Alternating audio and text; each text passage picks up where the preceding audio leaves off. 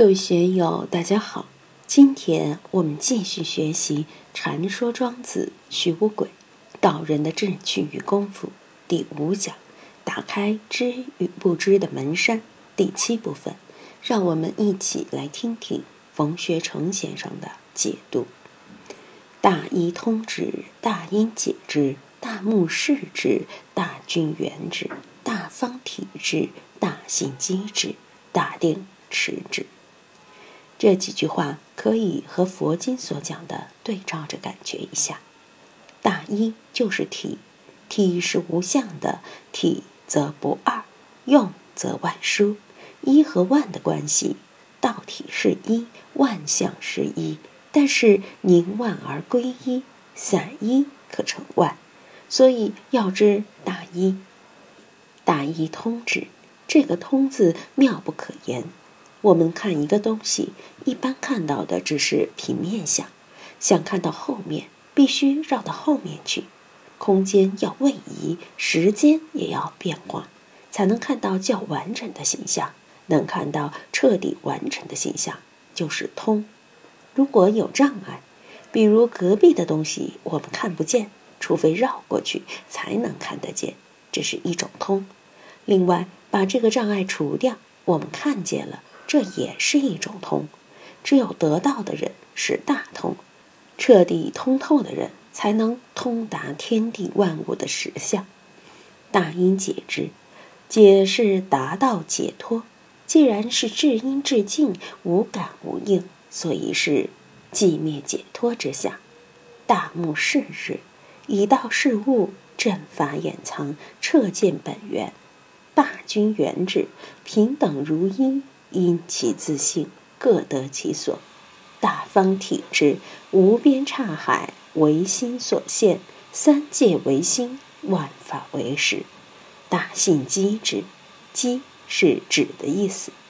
大性机之，实际上是因果力然，纤毫不爽。我们要相信这个。大定持之，持持守的意思。大定就是本来不动。不迟而迟，迟而不迟，哪怕我们的念头生生灭灭，狂大妄想，真如佛性却从未动过，一直在哪吒大定之中，与佛无殊无比。尽管我们在生生死死之中，但就在这个生死之中，大道就贯穿在里面。明白了这个，这七个大也就通达了。大定持之，怎么样从不自觉的定到自觉的定，然后再放下这个自觉的定，这些都需要一系列的次第。当然，能一下超越这些次第就更好了。庄子进一步阐述道：“近有天，循有照，民有书，时有笔，则其解之也似不解之者。”其知之也似不知之也，不知而后知之；其问之也不可以有涯而不可以无涯。邪华有时，古今不殆而不可以亏，则可不谓有大阳雀乎？何不亦问是矣？昔或然为，以不惑解惑，复于不惑，世上大不惑。尽有天。就是总结上面七个大，皆受之于天。庄子和道家学说里的天，并不是说冥冥之中有个天神什么的，它就是自然之道。自然之道就称之为天，并不需要我们去增减损益，像猴子捞月一样操劳一番，不用这些，一切皆受之于天。循有照，循因循，因循而明照。这个因循，不论是有意的还是无意的，不论是懂的还是不懂的，他都这样照。禅宗说的“寂而常照，照而常寂，寂照不二”，也可以称之为循有照。当然，更多的意思是因循自然而明明历历。明有疏，在冥冥之中有个基枢，有个关键在掌控着大道的运行。有个总指挥在指挥着天籁之音，就像交响乐演奏的指挥一样。所以在万事万物的生灭荣枯之中，就有这么一个总指挥，有物之司命在那儿管事，是有比，因为有上面这一系列的东西，才有我们所知的这一切一切的根本。我们怎么样去找到呢？又怎么样用来料理万事万物呢？则其解之也似不解之者，其知之也似不知之也。不知而后知之，则其解之也似不解之者。我们都知道，从小孩到博士开始，对知识都是一窍不通的。通过一定的因缘，家庭教育也好，学校教育也好，慢慢的就有知识、有文化了，不懂的东西也懂了。为什么这样呢？首先是因为他不懂，他才能学。这个解也是一个说法而已。我们的智慧，我们的知识，一定要依据于这个不知。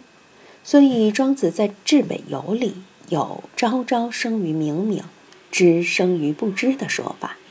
不知是知的母亲，不知是知得以运行的广阔空间。另外，则其解之也似不解之者，也可以解释成。你理解了，你懂了，也等于不懂。为什么呢？因为我们所知道的，对于我们所不知道的是无穷小；已知的面对未知的，永远是无穷小。无穷小的已知，相对于无穷大的未知，又算个什么呢？基本也是个不知嘛。所以，其知之也似不知也。不管是结也好，知也好，都是一回事。主要的核心是。知要依据于不知。中学毕业了，考上大学，你是不知道大学的知识，才会到大学里去学习。拿到文凭后，大学课程的不知就变成已知了。虽然已知了，过几年还是变成了未知。所学过的东西，你们还有几位能回忆得起来？把大学的试卷拿来再考各位一遍，有几个能够及格、能够过关的？已知也是不断的、很快的还给了未知。我在成都的时候，曾经画过一幅蝌蚪图，蝌蚪的内部是已知，画蝌蚪的那条曲线就是现在。蝌蚪的尾巴像个彗星，越来越细小，已知也渐渐变成过去，进而退化为不知。蝌蚪身体的外部空间就是未知，就是未来。已知永远都是有限的、可怜的；未知永远都是无限的。而且，已知的内容正如那个尾巴一样，随着时间的流逝，也慢慢变成不知了。表现蝌蚪的那条线，就是现在。只有现在的那条线内才是已知。我们永远处于这种夹缝之中，处于时间的一个截面。过了这个截面是未知，未来也是未知。要把过去的东西变成已知，要通过回忆，也要通过现在来实现。这就是我们的心不停地玩着的魔术。这里有朋友是搞心理学的，要好好体验一下我们心的功能是如何发挥作用的。人们的确是不知而后知之的。我在佛学院上课的时候，有一次我写了一个字“佛”字，问那些学生认识这个字吗？认识肯定都认识，然后再写个我都不认识的字，把几个符号随便组合起来，问认识这个字吗？哎，不认识。有的人还要去翻字典，我说不用翻了，我也不认识，瞎编的一个字。认识这个字，佛性真如不会增加一点；不认识，佛性真如也不会少一点。有的字你不认识，翻翻字典就认识了。很简单，这就是知识的认知过程而已。这个认知的过程，相对于你的能力而言，是可以忽略不计的。关键是我们要有这个能力。牵头牛、牵头马来，让他去学这个，他们就不会，因为他们目前没有这个能力。所以我们需要把这个认识到。今天就读到这里，欢迎大家在评论中。分享所思所得，我是万万，我在成都龙江书院为您读书。